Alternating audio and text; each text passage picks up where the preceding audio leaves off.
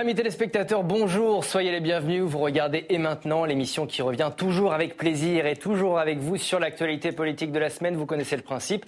Hashtag Et maintenant, si vous souhaitez euh, réagir. Aujourd'hui, sur ce plateau, nous avons la crème de la crème. On les appelle les spécialistes. Ils ont les informations et le recul. Ils sont Très intelligent, je vous présente mes invités. Michel Pouzol, bonjour, ça va? Bonjour, très bien, parfaitement, avec une présentation de ce niveau. Hein. Ancien député, membre de euh, Génération, vous êtes euh, l'auteur du livre La pauvreté, une fatalité, c'est publié aux éditions Bonneton. Astrid de Villene, bonjour. bonjour. Vous êtes chef du service politique du Huffington Post. Votre dernier livre est paru chez Lattès. Il s'intitule Les sept péchés capitaux de la gauche. Emmanuel Voguet fait son retour, bonjour. Bonjour, Steve. Ça va, Emmanuel? Euh, Vous êtes communicant, président de Narrative. Vous avez écrit Politicard, abécédaire des secrets de la communication euh, euh, politique. C'est aux éditions de l'Atelier de l'Archer. Et Eugénie Bastier, grand reporter au service débat et opinion du Figaro. Bonjour. Bonjour. Je signale votre livre La guerre des idées, enquête au cœur de l'intelligentsia française. C'est à retrouver chez Robert Laffont.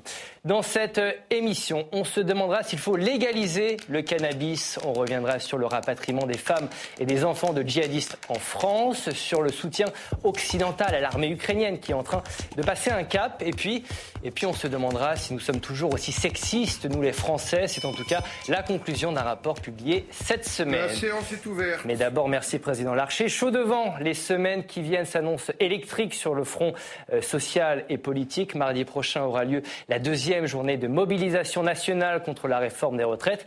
Et pour l'instant, pour l'instant, eh ben, tout le monde campe sur ses positions. Les mesures d'âge que nous prenons sont celles qui permettent de, ramener le système à l'équilibre en 2030.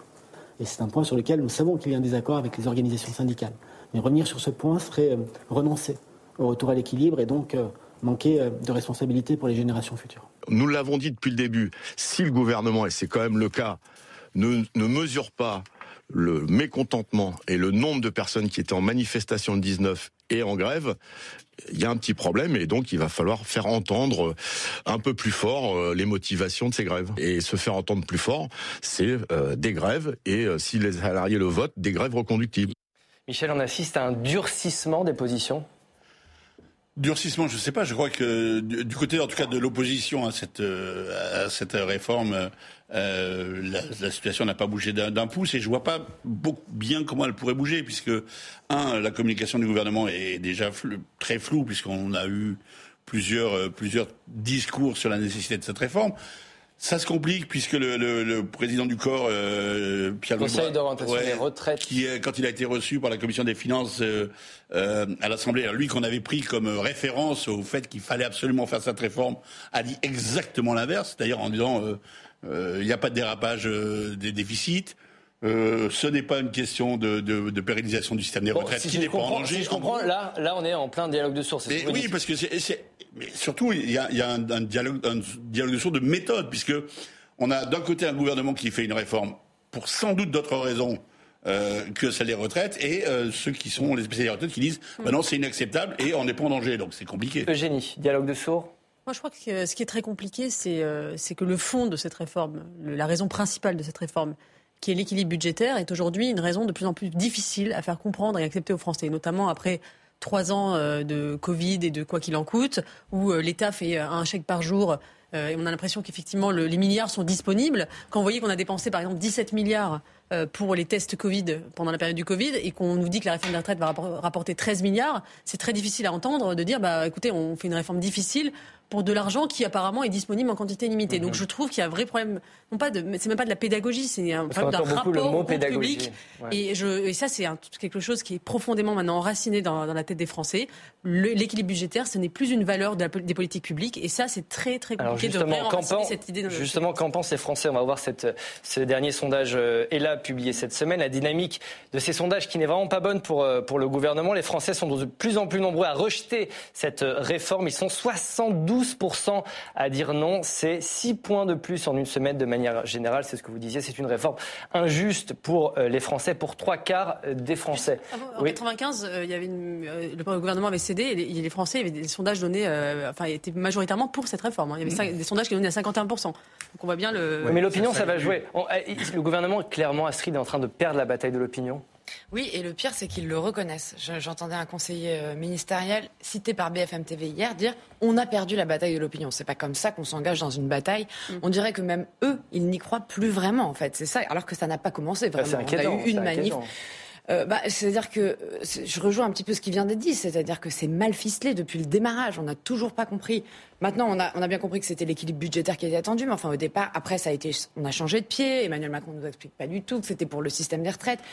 Il y a même des frondeurs au sein de la majorité, ce qui est très rare, qui nous disent euh, sur les plateaux de télé, à visage découvert, je ne la voterai pas en l'état.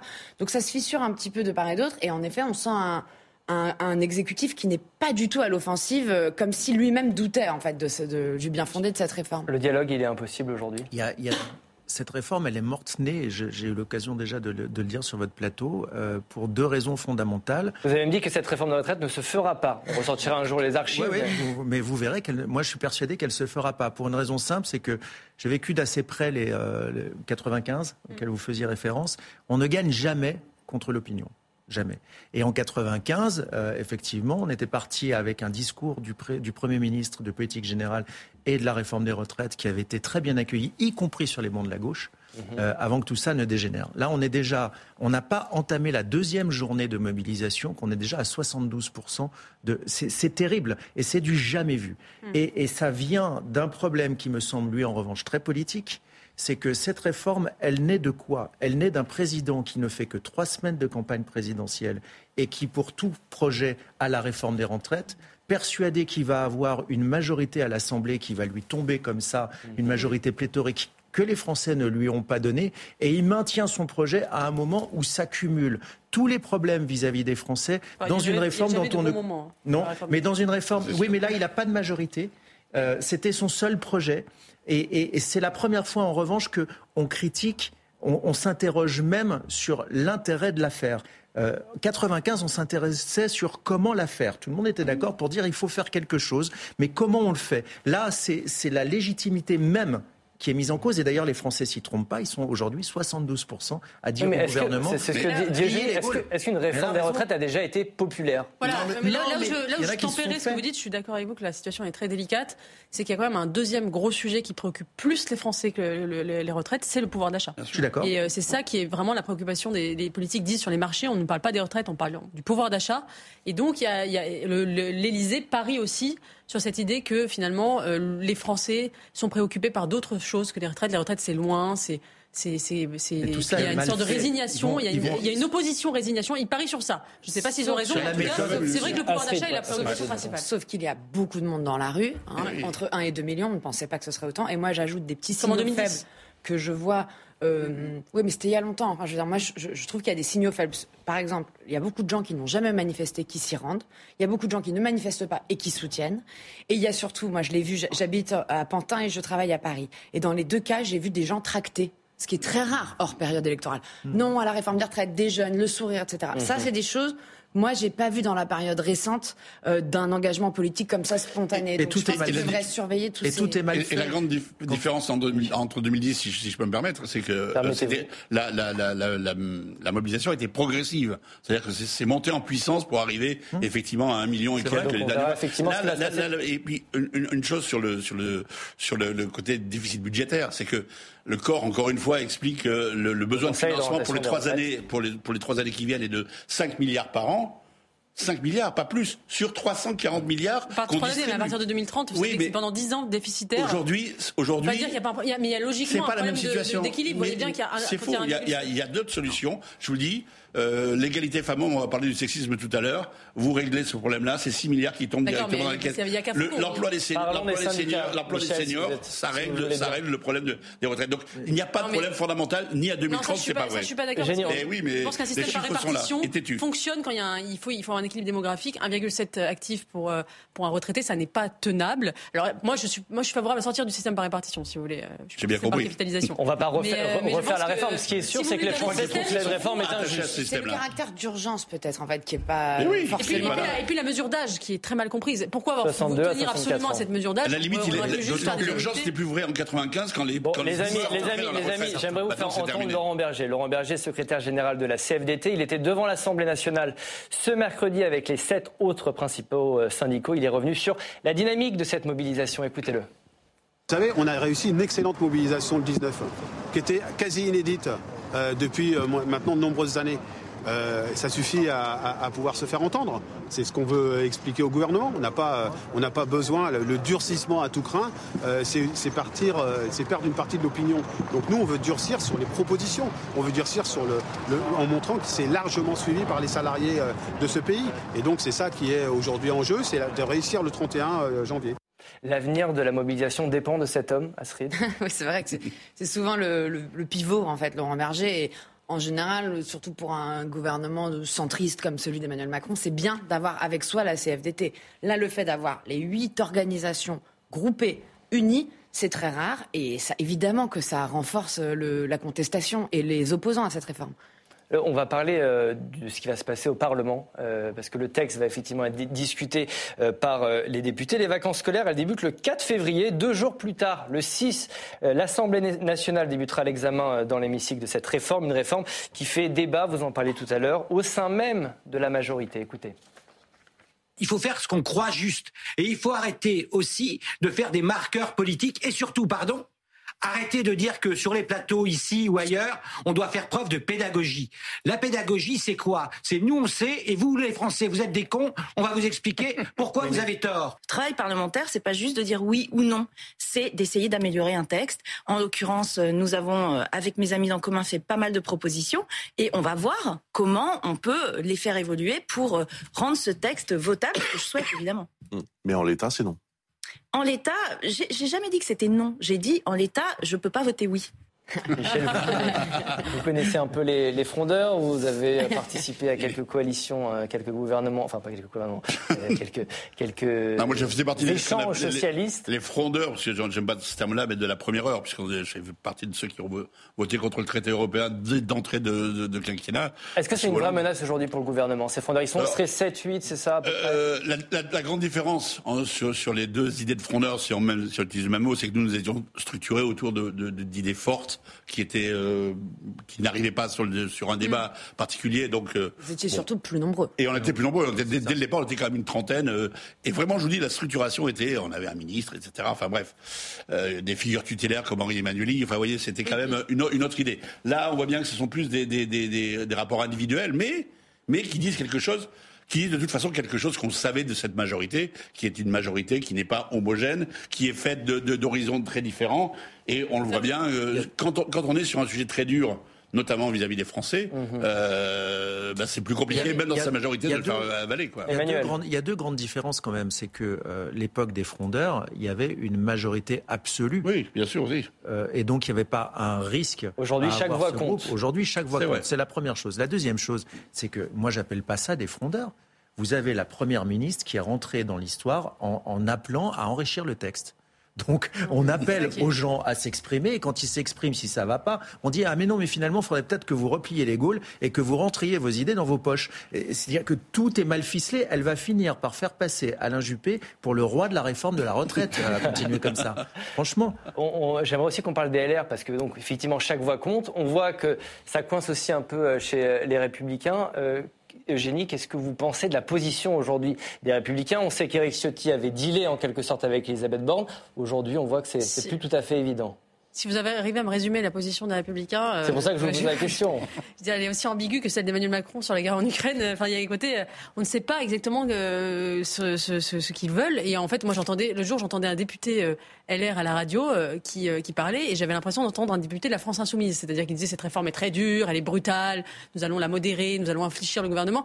Enfin, on a l'impression que eux qui réclamaient la retraite à 65 ans, c'était dans l'ADN, l'ADN programmatique de LR, qu'il n'y avait, pas grand-chose, il y Promesse avait de ça. Valérie Pécresse. Promesse de François Fillon, promesse de Valérie Pécresse. Aujourd'hui, on a des députés, euh, députés LR qui modèrent le gouvernement sur la réforme. Donc c'est totalement illisible. Ça s'explique en effet euh, par, par une chose euh, qui est en fait électorale, c'est-à-dire que Les derniers députés LR qui restent sont plutôt dans des territoires ruraux. Euh, ils sont plus dans les grandes métropoles CSP+, qui soutiennent, qui sont partis chez Macron, qui soutiennent la réforme des retraites. Certes, mais ça, peut-être que ça s'explique par des raisons électorales, mais ça, ça, trahit quand même l'absence de colonne vertébrale idéologique. Si je résume ce que Jenny vient de dire, les LR se sont gauchisés. C'est ça, hein, euh, Non, mais il y a toujours eu une droite sociale. Euh, ça, je crois que ça fait aussi partie de l'ADN d'une forme de LR. Mais ce qui est dans le programme des dix dernières années. Hein. C'est ça. Et surtout le congrès qui vient de se dérouler il y a quand même Éric Ciotti qui a dit à, tout le monde je, vote, je voterai la réforme d'Emmanuel Macron et d'Elisabeth mm. Borne sur la retraite à 65 ans. Qu'est-ce qui s'est passé? Bah, Ce qui se passe, c'est que, en effet, c'est un parti qui va très mal. Qui, moi, je suis très étonnée du temps qu'on lui accorde encore. C'est vrai qu'à l'Assemblée, il a un rôle important, mais c'est un parti qui est en train un petit peu de s'effondrer comme le Parti socialiste. Donc, il y a à l'intérieur des gens qui pensent surtout à eux, des gens qui, en effet, sont représentatifs d'un territoire où c'est des, catégories euh, populaires, rurales, et, qui n'ont pas du tout envie de cette réforme. Donc ils écoutent aussi le terrain, ils, savent faire de la politique. Mais ce qui est sûr, c'est qu'il y a un problème de cohérence en fait à l'intérieur. C'est-à-dire que, mais la, campagne de Valérie Pécresse nous l'a montré. C'est-à-dire que c'est une centriste qui a fait une campagne euh, à la droite, la plus aux confins de l'extrême droite. Et ça, c'est plus possible ce grand écart idéologique là. Et c'est ce qui se passe là à l'Assemblée. Ensuite, on verra comment ça se, ça se. Il y a un problème de marque c'est que euh, le changement majoritaire euh, important, c'est que avant, il suffisait d'avoir le logo RPR, UMP, LR pour être élu. Et aujourd'hui, c'est un handicap. Euh, donc, euh, donc la marque ne porte plus, elle est vécue comme un handicap et donc chacun essaye de sauver sa peau parce que quand il en reste plus que 60 et, peut-être 30 ou 20 s'il devait y avoir une dissolution dans le meilleur des cas, il faut, il faut impérativement être proche de sa base. Et la base, qu'est-ce qu'elle dit? Elle dit non. Sommes-nous toujours aussi sexistes Nous les Français, c'est notre deuxième thème. Cinq ans après le mouvement euh, MeToo, le Haut Conseil à l'égalité a publié cette semaine son baromètre annuel sur le sexisme et selon lui, le phénomène ne recule pas en France. Au contraire, sur certains points, il aurait même tendance à s'aggraver. Écoutez. Oui, ce rapport est alarmant. Il y a vraiment de quoi euh, réfléchir et surtout lancer une alerte au pouvoir public pour dire maintenant ça suffit. Il faut comprendre que le sexisme dit ordinaire, les petites choses de tous les jours qui paraissent banales, euh, conduisent malheureusement directement au sexisme le plus violent, que ce sexisme ordinaire perdure, qu'il apparaît malheureusement encore et plus fortement dans les générations de 25-34 ans, à mon avis dû au fait que cette génération a baigné dans les réseaux sociaux, le numérique, le porno, et que ce sont des éléments de violence banalisée et de domination masculine, et qu'il faut donc réagir. Ce rapport est-il un reflet honnête de la réalité sur ce plateau? Deux invités ne sont pas d'accord, vous allez le voir, pas du tout d'accord. Et cette fois, j'exagère, euh, j'exagère pas du tout. D'un côté, on a Astrid, de l'autre, Eugénie. Astrid, vous allez commencer, vous avez 45 secondes. Oui, ce rapport est plutôt honnête. Bah, moi, j'avoue que je connais bien ces questions-là et j'ai pas besoin du rapport du HCE pour savoir que le sexisme existe dans la société. Moi, j'ai écrit un livre en, en 2018 qui n'a pas bougé d'une ligne qui s'appelle Harceler. Euh, et qui démontre qu'il y a un continuum en fait entre le harcèlement de rue, le sexisme, les violences en général, jusqu'au féminicide. Ce rapport, il, fait dix propositions très intéressantes pour que ça recule, notamment chez les jeunes.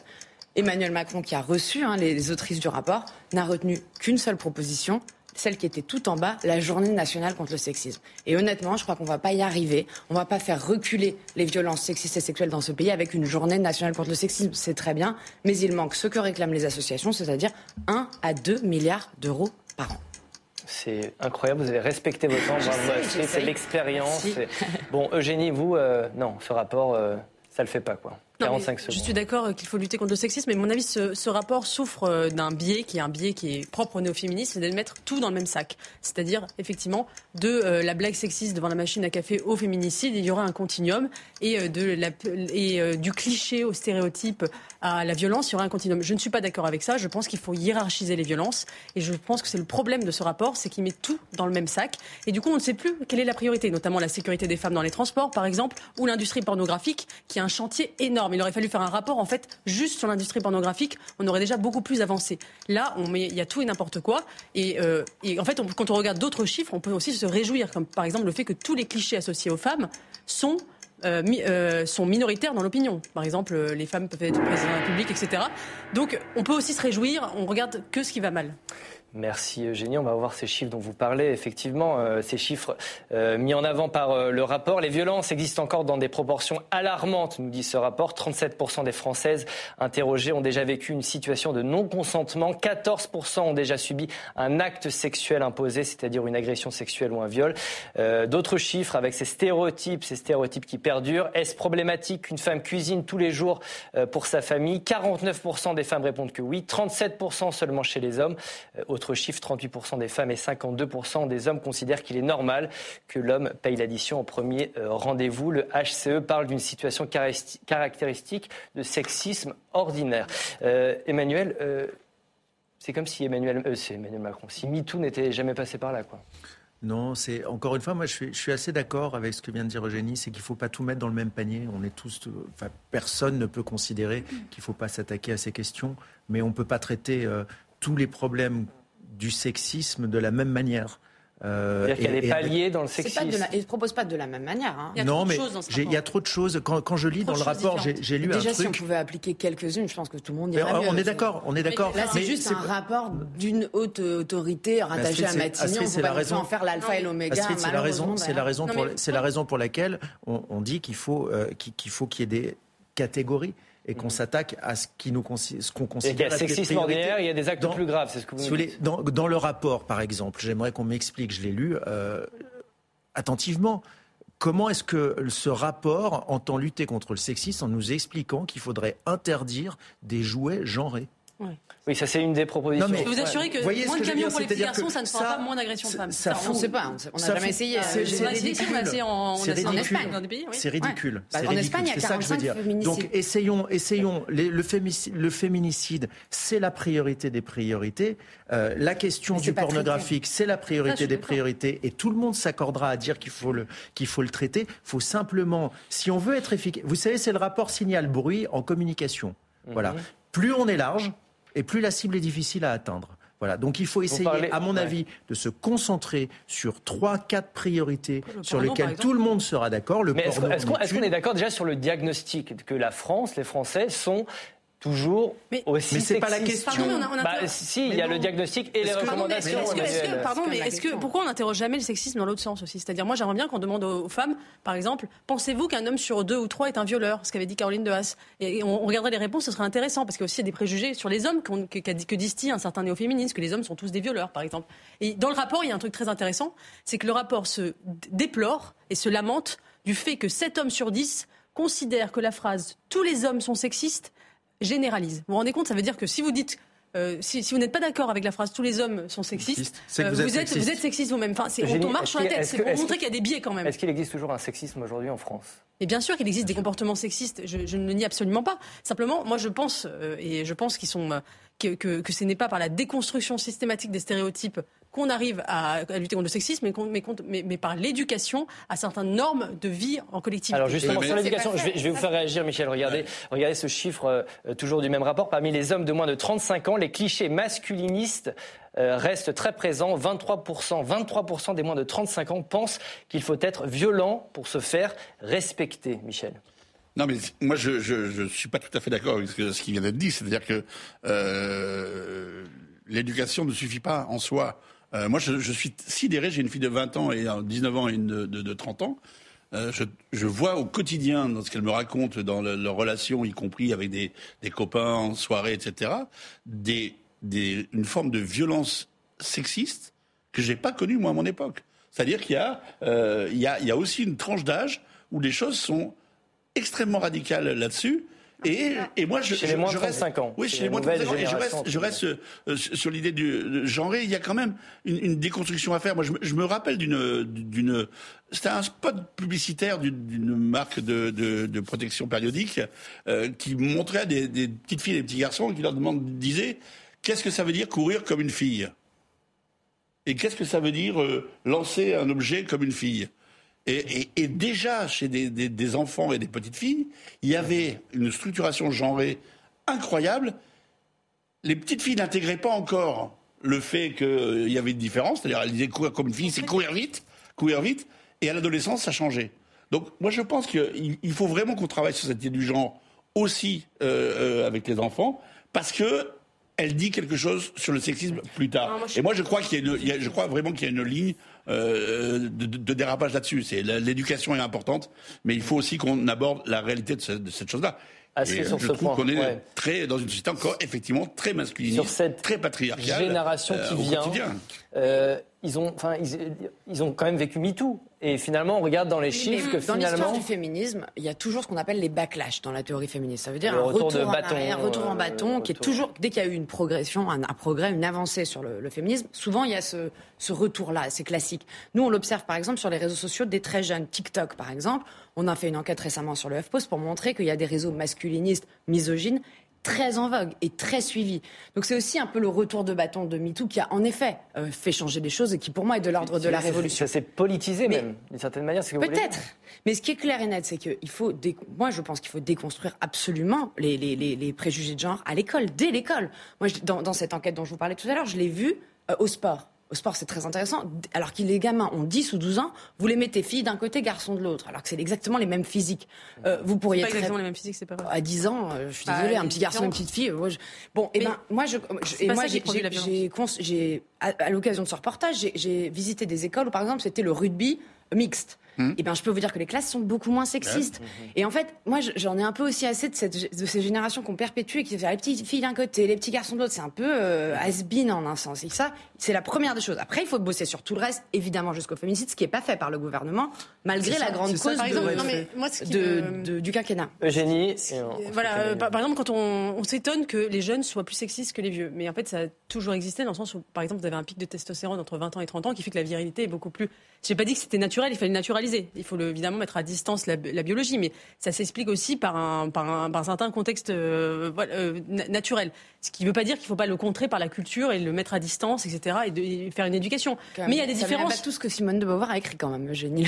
Vous mettez à bas tout ce que. Oui, moi je mets à écrit. l'idée que la construction, la différence des sexes est purement construite socialement, ça c'est certain. Et je pense qu'on apprend. Par exemple, en Suède, on a interdit les publicités pour les jouets euh, genrés. On s'est rendu compte que les garçons et les petites filles dans leur chambre avaient exactement le même, le- les, mêmes, euh, les mêmes choix de jouets genrés que dans tous les autres pays européens. Donc ça n'a pas marché Non, parce que après, c'est pas automatique. et non, mais ça, pas ça être ne marche pas parce que y a, y a- enfin, vous, de- enfin, moi j'ai lu un, un- un livre passionnant d'un primatologue récemment qui, qui a étudié les singes. Vous donnez des, des jouets à des singes, euh, des, camions et des poupées. Les petits mâles vont se jouer- ruer sur les camions et les petites filles sur les poupées. Ce qui montre bien que c'est pas culturel. Donc il faut aussi reprendre en question cette, cette dimension biologique. Mais bien sûr, avec une dimension éducative, et là je pense que je vous rejoindrai, il faut effectivement, euh, mais ne gommons pas la différence des sexes. Non, mais Ah, euh, sur, ouais. sur l'éducation, l'éducation sera toujours moins forte. Aujourd'hui, j'ai fait un truc qui va être un peu caricatural que l'industrie de la, de la pornographie, par exemple. Or, l'industrie de la pornographie a une puissance Ah, mais de ça, feu je suis terrible. Sur- donc. Là, l'éducation, donc l'éducation ne suffira pas en soi. on- on Il faut qu'on aille beaucoup plus loin là-dessus. Justement, Emmanuel, un autre Emmanuel avait fait de cette cause de l'égalité homme-femme euh, la grande cause du quinquennat. On en est où aujourd'hui? Bah, nulle part. Nulle part. euh, Enfin, si la grande cause. De- premier quinquennat et du second. Oui, enfin, hein, si mais- la grande cause du quinquennat accouche d'une journée, d'une, d'une journée nationale contre le sexisme, autant vous dire que ça ou rien, c'est à peu près pareil. Donc, euh, donc non, je, je, je, je continue à penser, quand vous parliez des 1 ou 2 milliards par an euh, qui devraient être dépensés, qui devraient être dépensés sur des, euh, des thématiques et des, euh, et des combats qui doivent être ciblés. Encore une fois, si on veut être... L'idée n'est pas de dénoncer. Il faut arrêter de dénoncer. Maintenant, il faut être efficace. Donc, il faut, avec nos moyens, commencer à s'attaquer sur ce qui est le plus problématique, le plus dangereux, et mettre les moyens qui vont avec pour pouvoir lutter. Et c'est pas un rapport qui lutte contre ce genre de choses.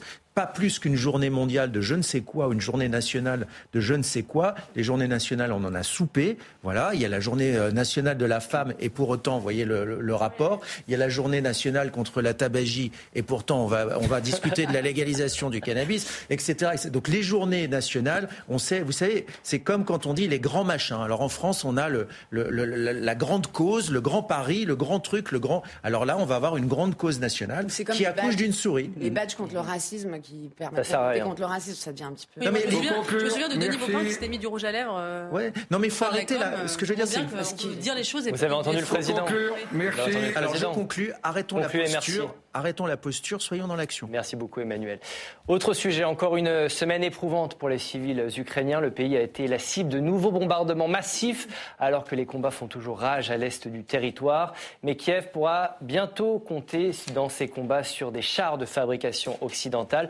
Berlin et Washington ont enfin donné leur feu vert cette semaine. Nous allons également fournir à l'Ukraine des chars de combat Léopard 2. C'est le résultat d'une consultation intensive, une fois de plus, avec nos alliés et nos partenaires internationaux. Aujourd'hui, j'annonce que les États-Unis vont envoyer 31 chars Abrams en Ukraine, soit l'équivalent d'un bataillon ukrainien. Emmanuel, on est dans une escalade par la force des choses aujourd'hui. Non, on est, euh, on est dans un, objectif de guerre qui, euh, qui est mouvant et qui n'est pas défini. On est, euh, le, le, soutien des, des Occidentaux à, l'Ukraine a été basé sur un principe assez nouveau qui est il faut que gagner la guerre sans qu'il y ait un défait. Voilà. C'est comme dans un match de foot. Il faut gagner un match, mais il faut que l'autre équipe ne le perde pas. Ah c'est impossible. Donc, c'est impossible. non, mais ça n'est pas possible. est nécessaire pour. Euh, je ne veux pas faire de parallèle, de parallèle grossier, mais euh, quand les Américains attaquent le Japon pendant la Seconde Guerre mondiale, c'est pas pour envahir le Japon. Euh, donc, pour mettre un terme à la guerre. Voilà. Donc là, si, si on veut à un moment que, que l'Ukraine puisse commencer à, à, agir, il va falloir. Mais pour l'instant, tout le matériel qui est envoyé à l'Ukraine, il faut savoir, est bridé. Mhm. C'est-à-dire qu'il est effectivement bridé de manière à ce que l'Ukraine puisse mener une guerre défensive et mhm. pas offensive. Euh, la grande différence entre le Japon et la Russie, c'est que la Russie a l'arme nucléaire. Ah, c'est pour ça que je ne voulais pas faire de parallèle un peu trop rapide. C'est vrai que c'est un petit euh, détail. Mais, ce que je veux dire, c'est que. Non, mais d'accord, mais la, guerre qui consiste à simplement défendre son territoire, elle est, elle est menée à l'échec parce que, parce que mhm. par définition, on se replie et qu'on euh, on n'a pas de moyens d'offensive. La contre-offensive dans, euh, dans un conflit, ne, elle n'est pas faite pour aller envahir l'agresseur elle est faite pour menacer l'agresseur de manière à ce qu'il ne continue pas son offensive. Mais Michel hoche la tête depuis que vous parlez. Je ne sais pas ce bah, peut-être. ce qu'il veut dire, ce qu'il pense. Non, mais on, pourrait penser, moi je suis assez d'accord avec ce, euh, oui, que vous dites. Il mais, la tête de, non, non, mais raison. On, on, pourrait penser que euh, les Occidentaux aujourd'hui misent sur un enlisement du conflit parce que euh, ça va être très difficile effectivement de sortir euh, de, ce, pour reprendre la métaphore sportive, de, ce match-là avec un vainqueur. Euh, je vous rappelle que la rhétorique russe est en train de changer de ton. Enfin, vous écoutez sur les émissions, sur les plateaux de la télévision officielle russe, qui expliquent que finalement. si on, voyait, si on voyait la surface de la Terre, la France, ça poserait de problème à personne, qu'on pourrait faire des frappes préventives. Cette rhétorique, elle est, c'est des mots pour l'instant, mais elle montre, elle signifie bien cette volonté de ne pas reculer quoi qu'il arrive. Et, Poutine, il joue son, euh, il joue son avenir, je dirais même euh, physiquement en Russie. Donc, à moins que demain euh, Poutine soit destitué en interne ou je ne sais quoi. je pense que les Occidentaux jouent sur l'enlisement parce que sinon, toutes les autres solutions, et, on est dans une situation, pour le coup, je trouve, avec une très grande hypocrisie. Il ne nous désigne pas comme co-belligérants. Jusqu'où armer euh, l'Ukraine? C'est un peu aujourd'hui la question. Quelles sont les, lignes rouges? On va écouter euh, Marine Le Pen, pour qui bah, ces lignes rouges sont très claires. La question, c'est est-ce que tout ça ne va pas aggraver cette guerre. Et, quand la guerre s'aggrave, les morts se multiplient.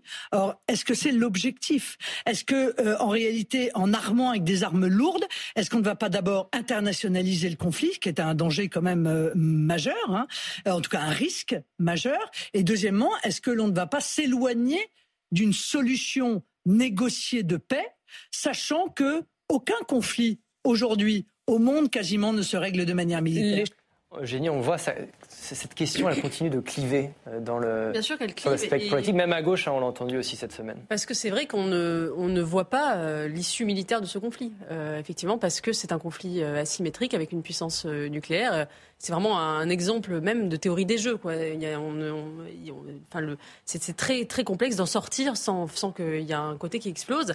Et, et, je, et, je, et c'est d'où la, d'où la difficulté, c'est-à-dire qu'on a, on arme, mais jusqu'à un certain point qui fait que nous ne pouvons pas faire vraiment basculer la guerre. Euh, et, je trouve que la séquence sur les chars, euh, l'envoi ou pas de chars euh, lourds en, Ukraine était aussi révélatrice de nos propres faiblesses diplomatiques, militaires. parce que on voit bien que la France si, elle ne peut pas envoyer ses chars Leclerc, c'est aussi avant tout parce qu'elle n'en a pas assez et que euh, nous avons un, déficit dans notre propre armée. Donc, euh, et, je, et, on voit le malaise même de l'Union européenne aussi, parce que les Allemands ont fait le choix d'envoyer leurs chars Léopard, euh, tout en ayant une contrepartie des, Américains et non pas des Français. donc ça montre deux choses c'est la faiblesse de notre outil militaire et la faiblesse du couple franco-allemand. Il y a, une petite chose sur les chars, juste sur les chars Leclerc, c'est qu'ils sont extrêmement complexes à utiliser, qui demandent une formation beaucoup plus grande que les autres chars, qui demande derrière, parce que quand on envoie un char, il faut envoyer de quoi le réparer, le faire, l'entretenir, etc. on n'en a pas envoyé, Michel. Et, non, non, non, l'armée nous dit qu'on n'en a pas assez. Voilà, donc c'est très compliqué pour la France. Euh, on est un peu dans un truc de polichinelle. Le char politique, ouais. Non, mais la différence aussi principale avec l'Allemagne, c'est que nous, justement, on a aussi l'arme euh, nucléaire. Donc on n'a pas besoin d'avoir autant de chars. Mais ce qui est vrai, c'est que là, on en a à peu près 130 opérationnels.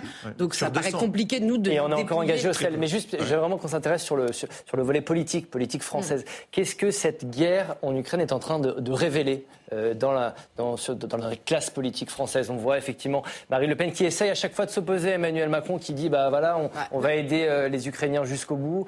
Euh, à gauche. Pas non plus. Hein. Moi, je suis assez étonnée du sonore qu'on vient d'entendre de Marine Le Pen, qui a tout fait pour faire oublier ses relations avec la Russie et, Vladimir Poutine, et qui là reprend une part de la rhétorique hein, poutinienne en disant mm. attention, on va plus avoir de paix, la paix est risquée. La paix, elle est déjà.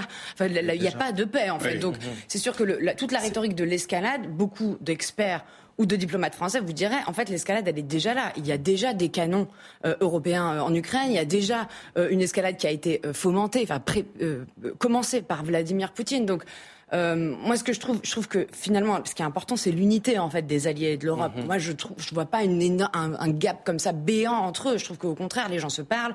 Sur les sanctions, ça a été unanime, alors que franchement, c'est pas du tout ce à quoi s'attendait mhm. Vladimir Poutine. Moi, je trouve que l'Europe la diplomatie des alliés en général est quand même, vu le contexte inédit et très compliqué, convenable. Enfin, c'est la, fin d'une époque. Euh, on a euh, désarmé euh, l'armée française sur le dos de la globalisation heureuse qui nous faisait imaginer que la guerre était impossible. et je vous rappelle qu'au au tout début du premier mandat du président de la République, Emmanuel Macron, il a viré son chef d'état-major des, armées, le, général de Villiers, qui réclamait plus de moyens pour être, pour être cohérent avec euh, un système de défense euh, autonome et, euh, et, et indépendant. Aujourd'hui, on se rend compte que la guerre à haute intensité, elle est, elle est à nos portes et que ça n'est pas un mirage. Et aujourd'hui, on, paye, alors c'est pas la faute d'Emmanuel Macron, on paye des années de reculade où Bercy a arbitré contre le ministère de la Défense. Et j'imagine que la, principale problématique aujourd'hui du ministre de la Défense, de M. Le Cornu dans son bureau, c'est comment est-ce que je relance des lignes de production parce que euh, maintenant il va falloir faire face à ce nouveau danger. Autre problématique du gouvernement, merci Emmanuel Macron, est-il dangereux de rapatrier les femmes djihadistes, les femmes de djihadistes et les enfants de djihadistes, tous sont de nationalité française, ce qui pose un certain nombre de questions. Ce mardi, en tout cas, le gouvernement a confirmé que 15 femmes et 32 enfants détenus dans des camps de prisonniers djihadistes en Syrie avaient été rapatriés. Certains élus s'en inquiètent. Écoutez. Nous apprenons par la presse que 15 femmes et 32 enfants sont revenus, sans compter les 31 femmes et les 67 enfants l'année dernière. Assumez-vous ce changement de doctrine, c'est-à-dire l'abandon du cas par cas et ses retours massifs? Comment pouvez-vous garantir la sécurité des Français face à ces personnes qui haïssent toujours la France? Vous êtes d'accord, Eugénie Il est dangereux de rapatrier ces, Français. Il faut rappeler qu'ils sont Français, de nationalité française, c'est des citoyens français. Oui, ils sont Français parce que euh, François Hollande n'a jamais mis, euh, enfin, mis en place la déchéance de nationalité qu'il voulait faire pour les djihadistes pour les femmes aussi djihadistes. Euh, et je, je crois qu'effectivement, on a envie spontanément de faire une différence entre les enfants et les femmes. Euh, il y a un devoir Enfin, ces enfants n'ont jamais décidé d'aller là-bas. Euh, ils sont innocents des crimes de leurs parents. Ça me paraît une, un principe de droit évident. Le problème, c'est que qui dit rapatrier les enfants dit rapatrier les femmes. Et ça, ça pose un problème, en effet, parce que parce, que parce que parce que, je pense qu'on parlait de sexisme tout à l'heure. Je pense qu'il est sexiste de penser que les femmes djihadistes sont moins dangereuses que les hommes djihadistes. C'est aussi des femmes dangereuses. Alors elles sont pas, sont pas des combattantes. Oui, c'est pas des combattantes parce qu'effectivement là-bas ils sont très sexistes et les femmes ne combattent pas. mais mais elles sont aussi dangereuses. Elles ont elles peuvent faire du prosélytisme. et on a on a fait un papier dans le Figaro qui montrait le profil effectivement très inquiétant de ces femmes.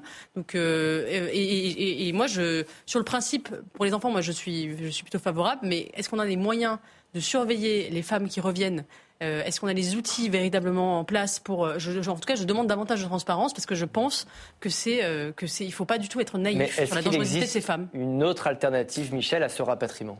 Alors pour les enfants, moi je pense qu'on n'a absolument pas le choix et que c'est on aurait déjà dû le faire depuis longtemps. Euh, ce sont effectivement des enfants français qui ne sont pas euh, responsables des crimes de leurs parents, même si certains ont grandi dans des conditions difficiles, qui va rendre quand même euh, euh, des choses. Euh, il va falloir quand même surveiller un peu ce que ces enfants-là deviennent. Mais euh, on a des structures en France qui permettent de les accueillir.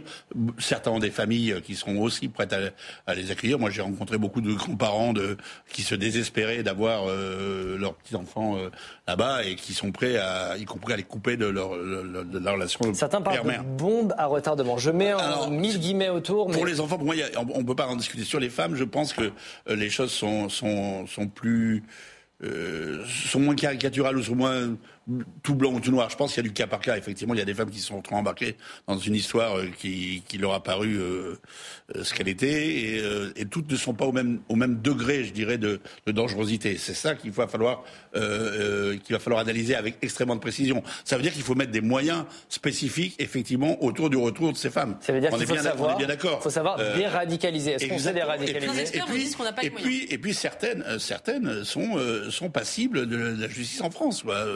Euh, il va falloir aussi. Euh, moi, je préfère qu'elle soit jugée chez nous euh, plutôt que dans des dans des tribunaux où la justice n'est pas tout à fait ce qu'elle est. vous savez, les, les bombes à retardement, quelles sont ces femmes-là Qu'elles soient là-bas ou ici, ce sera la même bombe à retardement.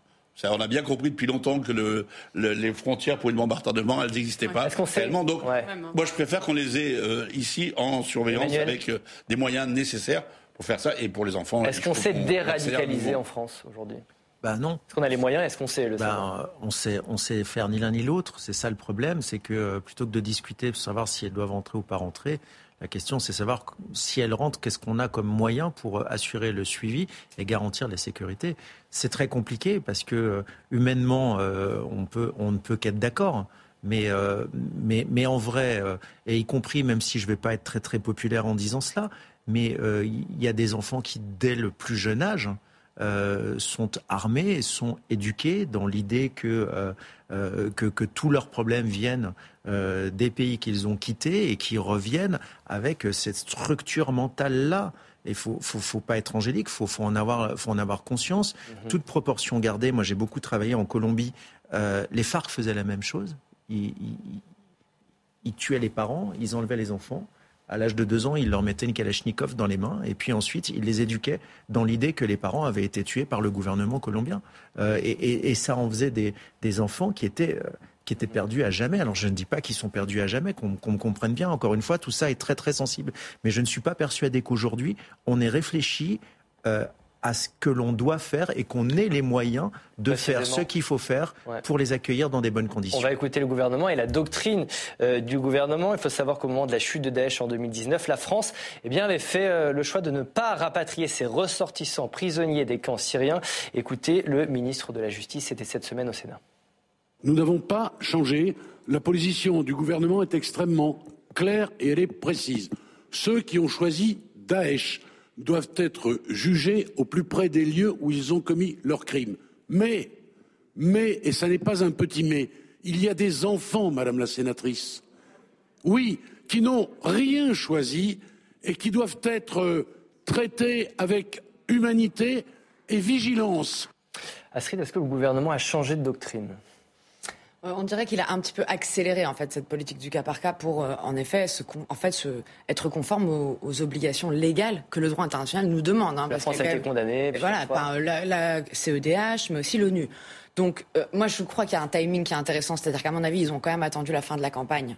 Mm. présidentielle parce qu'on voit bien, vu les réactions là à droite, que c'est pas un sujet facile, que c'est un sujet qui, dans une campagne évidemment est propice à toutes les, les, les caricatures et qu'en effet, là, je pense qu'il faut être assez pragmatique. En plus, moi, je trouve que bombe à retardement, l'expression est un petit peu trop forte parce que on ne parle pas non plus de, dizaines de milliers de personnes. Hein. On parle de quelques dizaines, quelques centaines, 300 enfants qui sont Il y a 129 revenants euh, incarcérés actuellement dans l'Hexagone. Voilà. Donc, en effet, il faut bien distinguer les enfants. Moi, j'ai l'impression que c'est plutôt bien pris en charge de ce que je lis. Hein. J'ai pas encore été voir sur le terrain, etc. Mais j'ai l'impression que c'est quand même une sorte de triptyque entre des éducateurs spécialisés, la justice et les psys et les hôpitaux qui sont très euh, en première ligne, hein, notamment dans les Yvelines et en Seine-Saint-Denis, ce que je trouve vraiment très bien. Et quant aux femmes, la plupart qui sont en prison, euh, bon, euh, j'ai l'impression quand même qu'on les surveille, qu'on regarde. Après que la prison soit un endroit pour qui augmente la radicalisation, on le sait malheureusement depuis longtemps. Et je crois qu'il faut maintenant penser l'après-prison aussi. Mais ça, c'est pas, c'est un impensé des politiques pénales en France. La, la, vraie bombe à retardement, c'est tous les djihadistes, même français, qu'on a enfermés suite à 2015, et qui vont bientôt sortir. Et euh, est-ce qu'ils ont été déradicalisés en prison? Euh, Quand on lit les témoignages, en fait, c'est loin, loin d'être le cas. Mhm. Et ça, ça va être un vrai problème à gérer dans les années qui viennent. On va se détendre un peu, les amis. Pourrons-nous bientôt acheter du cannabis au coin de la rue? C'est notre dernier thème. Aujourd'hui, si vous fumez un joint en public, bah, vous êtes passible d'une amende de 200 euros. Mais le CESE, le Conseil économique et social, s'est prononcé cette semaine en faveur d'une légalisation encadrée. Et pour les spécialistes, aujourd'hui, on a tout faux. Écoutez. Évidemment, euh, lorsqu'on dit on est pour la légalisation, pour ceux qui ne connaissent pas le dossier, ils sont de moins en moins nombreux, il faut le reconnaître, on a le sentiment d'être des procédés de la consommation. C'est tout le contraire. La légalisation est une démarche de réduction des risques qui a pour mission de venir couper la, course folle de, la consommation euh, des drogues et du cannabis en particulier en France, notamment chez les jeunes, par une politique pragmatique je vais vous lire les recommandations du, CESE. Le CESE qui euh, recommande la fin des sanctions contre la consommation de cannabis, la fin des sanctions contre la culture de cannabis à titre personnel ou encore la création d'établissements spécialisés réservés euh, aux adultes, bah, des, petits commerces. Quoi. Euh, Michel, vous êtes pour ou contre la légalisation? Moi, j'étais porte-parole de, Benoît Hamon pendant la campagne présidentielle. C'était un des, points de notre, de notre programme, effectivement. Donc, je ne peux être que pour, mais pas pas par idéologie, mais euh, sur un constat. C'est l'échec total de toutes nos politiques en matière de prévention de la drogue et de, de trafic de drogue dans ce pays depuis des décennies. Enfin, je veux dire, euh, le nombre de consommateurs en est un des plus, plus élevés d'Europe. Euh, il y a les banlieues, et pas, pas que les banlieues d'ailleurs, vous trouvez euh, du, du, du, cannabis à peu près partout. Il y avait une, une, interview de jeunes, de jeunes parisiens à la sortie d'un lycée, on leur demandait est-ce que c'est difficile de trouver du, du, cannabis? Ils, ils, éclataient de rire en disant mais vous rigolez, c'est plus facile que d'aller acheter un paquet de cigarettes au, mmh. au bureau de tabac d'à côté. On, est un des donc. On, est, donc cette, on est dans une faillite totale avec des, pro, des problématiques sociales, euh, sociaux, sociales pardon, euh, énormes dans certains quartiers. On voit que des, des, des noyaux de dealers, moi je sais en Seine-Saint-Denis, peuvent pourrir la vie euh, d'une cité entière, voire, euh, voire parfois d'une ville. La légalisation permettrait d'assécher ce trafic. Il faut assécher ce trafic et il faut. Alors par contre, le CESE, ce que je trouve de, de remarquable dans le rapport que j'ai lu, euh, c'est que c'est pas euh, on, on, on, on, open bar. On, open bar, voilà, c'est très, y a, y a un très etc.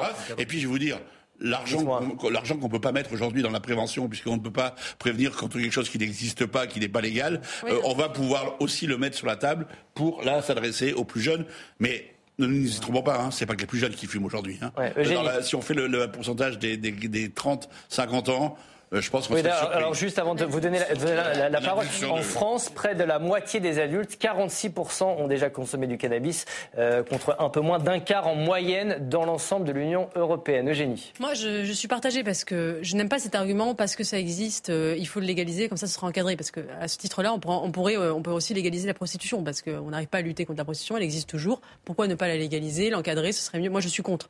Donc je trouve que c'est un argument parfois un peu fallacieux. Cela dit, c'est vrai que euh, la prohibition pure ne, ne, ne, semble pas fonctionner. Euh, je, je, je, suis perplexe en fait sur ce sujet. Moi, je suis vraiment partagée et je pense que je pense qu'en tout cas, s'il y, a, s'il y a une dépénalisation, elle devra être accompagnée d'une politique intransigeante, mm. voire même radicale envers les, les, les, filières clandestines, les délinquants et le trafic qui continueront à exister par ailleurs. Il y a deux choses, Il y a la dépénalisation et puis il y a la légalisation. La légalisation, on va créer finalement des petits commerces comme ça qui seront encadrés et la vente sera encadrée par l'État. C'est pas exactement la même chose. est une lâcheté. S'il y a vraiment une légalisation, ça veut dire qu'on légalise aussi la fabrication. Parce que si vous dépénalisez sans légaliser la fabrication, ça veut dire que vous entretenez des filières clandestines, ce qui est mhm. absolument catastrophique. Emmanuel, là-dessus. Je suis d'accord, il faut soit légaliser, soit interdire, mais dépénaliser, euh, non. Euh, ça, c'est la première chose. La deuxième chose, c'est que je pense que c'est honnêtement le sens de l'histoire. Euh, toutes les grandes toutes les grandes métropoles à travers le monde et, pas dans, les, dans, dans, dans des pays euh, abandonnés par la, par la mondialisation, l'ont légalisé sans. Alors les pays qui ont légalisé le cannabis récréatif, on va les voir, le Canada, l'Uruguay, quelques États américains que vous connaissez bien, et puis en Europe, Malte et peut-être euh, l'Allemagne euh, d'ici 2024. maintenant, maintenant, il ne faut pas être angélique non plus. La, la, légalisation du cannabis va pousser les filières clandestines à se réorienter vers d'autres vers d'autres délits, vers d'autres drogues. Et, moi, je vais vous dire, ma, ma question, c'est comment est-ce qu'on fait si on, si, on si on légalise le cannabis pour que ça n'amplifie pas d'autres drogues dures, puisqu'il faudra trouver des moyens de substitution pour ces, euh, pour ces dealers, pour ces petites bandes de quartier qui, euh, demain, ne vendront plus du shit, mais vendront de la coke, de l'héroïne ou je ne sais pas quoi. C'est ça, moi, qui m'inquiète le plus. Il y a une nuance, c'est qu'il euh, il y, a un proverbe qui dit chaque drogue trouve son, son, son, son, consommateur. Et par exemple, cette idée comme ça on passerait du, du, du shit à, la cocaïne, mais c'est deux effets c'est deux effets psychotropes totalement à l'opposé, totalement différents. On est d'accord, mais Michel, c'est pas ça dont je parle. La personne qui cherche, le consommateur qui va chercher l'effet, euh, l'effet du shit, c'est pas celui de la coke. c'est pas ça dont je parle. Alors là, là où il y a une vraie, un vrai Des problème. Des gamins qui gagnent 3000 balles par là jour où il y a un vrai du shit, demain, ils vont pas se. Non, mais bien sûr. ils, vont pas aller à Pôle emploi. Eh ben, oui, mais ils sont, ils sont peu nombreux. Et dans les banlieues, dans les banlieues, à côté de ces gamins-là, on trouve aussi ceux qui bossent euh, chez, euh, chez Uber Eats, etc., etc., qui font de la, de la livraison. Donc, il y, a, les deux dans, ces, dans, dans les mêmes endroits. Mais surtout, il faut, il faut le dire un truc qu'on n'a jamais dit, qu'on dit pas assez souvent. L'année dernière, il y a, une, il y a un, cartel qui est tombé en Italie. Le jugement a eu lieu il y a quelques mois. Mhm. Ce cartel-là était impliqué dans 80% du trafic de shit et de, de, de cannabis en Europe. 80%. C'était un empire industriel. Leur chiffre d'affaires dépassait celui de certains, certains Européens. On a intégré on a intégré le, ce que rapporte le trafic de drogue au PIB français pour passer sous les 3%. Arrêtons avec cette hypocrisie-là. Il faut sortir de ce truc-là. Astrid, euh, on a vu que plusieurs pays effectivement ont déjà euh, légalisé. C'est un débat, voilà, on dit, on, dit, on dit que c'est un marronnier en langage journalistique. Euh, qu'est-ce qui bloque en France? Bah, je pense qu'il faut du courage pour faire ça. C'est-à-dire que c'est, on s'attaque quand même à quelque chose d'énorme. C'est-à-dire qu'il y a quand même tout un système d'économie parallèle qui ah fonctionne, euh, qui en effet euh, produit énormément de problèmes, enfin qui, qui tient aussi certains quartiers. Donc si on fait ça, on peut pas le faire comme ça à l'improviste. Je pense que heureusement qu'il y a eu le, rapport du CESE. Il y a aussi d'autres choses intéressantes à noter. Par exemple, la ville de Reims, tenue par Arnaud Robinet, maire LR, qui fait une expérimentation dans sa ville. Je crois que le débat, euh, vous dites c'est un marronnier, c'est vrai.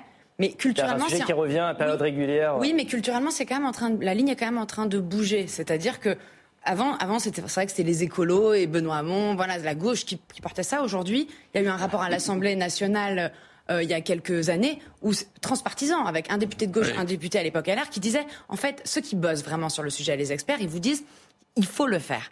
Après, dans quelles conditions, comment, comment on gère ces quartiers-là ensuite euh, Et puis moi, je trouve que la prévention, en effet, c'est extrêmement important. C'est on peut pas non plus donner le message et c'est pas du tout ce que fait le CESE d'une société. C'est super le cannabis, allez-y. Moi, par exemple, je suis totalement opposé à ça. Donc, il faut que ce soit très très bien fait, très très bien encadré. Eugénie, là-dessus, le mot de la fin sur ce débat. Pourquoi on est à la traîne en France? Non, je sais pas. Alors moi, je crois pas au sens de l'histoire, à la traîne, la comparaison, parce que dans ce cas-là, il faut faire la réforme des retraites. Hein. Dans ce cas, enfin, je, si tout, il faut faire comme tous les autres pays, euh, faisons la réforme des retraites. Donc je trouve, j'aime pas cet argument de benchmarking où on regarde ce que font les autres pays, on fait la même chose. Il faut réfléchir sereinement. Et moi, je suis ouverte au débat. Euh, je suis plutôt quelqu'un à droite et conservateur, mais euh, je trouve qu'il faut être pragmatique. Et, et la prohibition, c'est vrai que ça, ça, ça n'a pas marché pour l'alcool. Est-ce que le est-ce que le cannabis est une, drogue euh, qu'on peut considérer comme... Euh, enfin, il faut, il faut évaluer les choses. Je ne suis pas entièrement fermé, même si euh, je pense qu'il faut être très prudent. La séance est suspendue. Merci, Président Larcher. Je vous redonne la parole dans deux secondes, Emmanuel, parce que comme chaque semaine, on va terminer cette émission par un top flop. Je vous pose à chacun une question très simple. Quelle personnalité a marqué l'actualité en bien ou en mal? Michel, c'est à vous de jouer, votre top, votre flop. Alors, mon, vais commencer par mon flop, mais qui est plutôt, je trouve, une, une pas si mauvaise nouvelle que ça c'est la démission de Bernard Laporte de la Fédération française de rugby. Euh, vous savez, on parle souvent des valeurs de l'Ovalie. Moi, je, j'étais euh, vice-capitaine du 15 parlementaire de rugby. C'est un sport que, dont je partage les valeurs et auxquelles je crois. Euh, voilà, cette, euh, ça a été sali et à quelques à quelques mois de la Coupe du Monde de rugby qu'on peut-être pourra enfin gagner dans ce pays. Euh, je pense que c'est une bonne nouvelle qu'il faut tourner la page de, de l'air Laporte qui a vraiment vraiment mis à mal un, un, très beau sport. Top. Voilà. Et mon top, alors ça va être euh, euh, pour. Euh, j'aurais pu, j'aurais pu parler de tous ceux qui vont défiler dans la rue pour lutter contre les retraites, parce que cela, bah j'adore en parler. Mais ça serait pour Yacinda Ardern, l'ex-première ministre de néo-zélandaise, qui a choisi notre vie, qui ne s'est pas accroché comme certains politiques, qui a démissionné, voilà, qui a démissionné, qui avait pourtant un bilan plutôt euh, euh, intéressant, si j'en crois mes, mes amis néo-zélandais, notamment sur la crise du Covid. Donc ça prouve que les, parfois des politiciens, je pense aussi à, à Pepe Mujica qui était le, le, président euh, uruguayen, des fois il y a des présidents, des, des, grands élus qui nous ressemblent et qui ne sont pas tous pourris et tous à mettre dans le même sac, contrairement à la petite rumeur qui circule. Il y a aussi des gens de conviction et qui prennent leur, leur responsabilité. Voilà. Alors moi mon top c'est Victor Castanet, journaliste indépendant qui a sorti les Fossoyeurs sur les EHPAD, qui a mis au jour mm. hein, la situation dramatique dans les EHPAD et de la façon dont on s'occupe de nos aînés, qui, fait, qui sort ce mercredi une réédition de son livre avec plusieurs nouveaux chapitres sur les pressions qu'il a pu. Et la conclusion un an après. Et votre flop? Et alors mon flop, c'est Franck Riester, ministre des Relations avec le Parlement, qu'on entend très peu, sauf pour nous dire que la réforme, finalement, elle va un peu pénaliser les femmes. Je pense qu'il n'y avait pas plus, plus grosse bourde pour euh, donner du grain à moudre aux oppositions et contre son propre gouvernement. Du temps de François Hollande, on aurait parlé d'un couac. Emmanuel.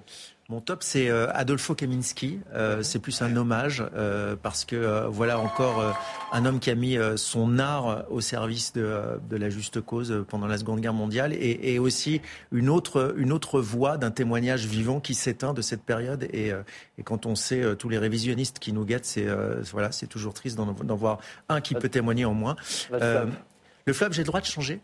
Vous avez droit à tout. Euh, vous, ce que j'avais la carte du club. C'est euh. gentil, parce que je ne voudrais pas euh, dire la même chose que ce que vous avez dit, cher Michel, sur, sur Bernard Laporte. Mon flop, c'est Anne Hidalgo, parce que j'avais pas ah. fait ma petite, ma petite séance Anne Hidalgo.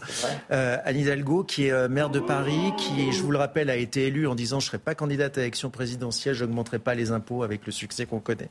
Et qui, là, alors qu'en tant que maire de Paris, devrait être la garante de la continuité du service public, appelle, appelle sa, sa mairie à fermer les portes. Journée C'est un scandale absolu. absolu. Eugénie, à vous, votre top, votre flop. moi, j'ai deux flops. Ah, quelqu'un de très négatif. euh, c'est euh, mon premier flop, c'est le rapport Oxfam sur les inégalités qui appelle à supprimer les milliardaires, parce que chaque milliardaire, je cite, est un échec politique. Euh, je trouve c'est complètement stupide de penser qu'en parce qu'il y aurait moins de milliardaires, il y aurait moins de pauvres. C'est une, ce ne sont pas des vases communicants. Et c'est vraiment, ça participe à cette ambiance populiste de solutions simplistes. Votre autre flop. Mon autre flop, c'est euh, l'agence de presse américaine AP qui, euh, qui a fait un communiqué pour, euh, pour des conseils, c'est une des plus grosses agences de, presse, mhm. pour, pour des conseils d'écriture à ces journalistes qui dit d'éviter les étiquettes globales. Il ne faut pas écrire par exemple les pauvres, les, handicapés et, pas les Français. Parce que c'est trop stigmatisant, trop, trop généraliste. Voilà le délire du politiquement correct poussé jusqu'au bout.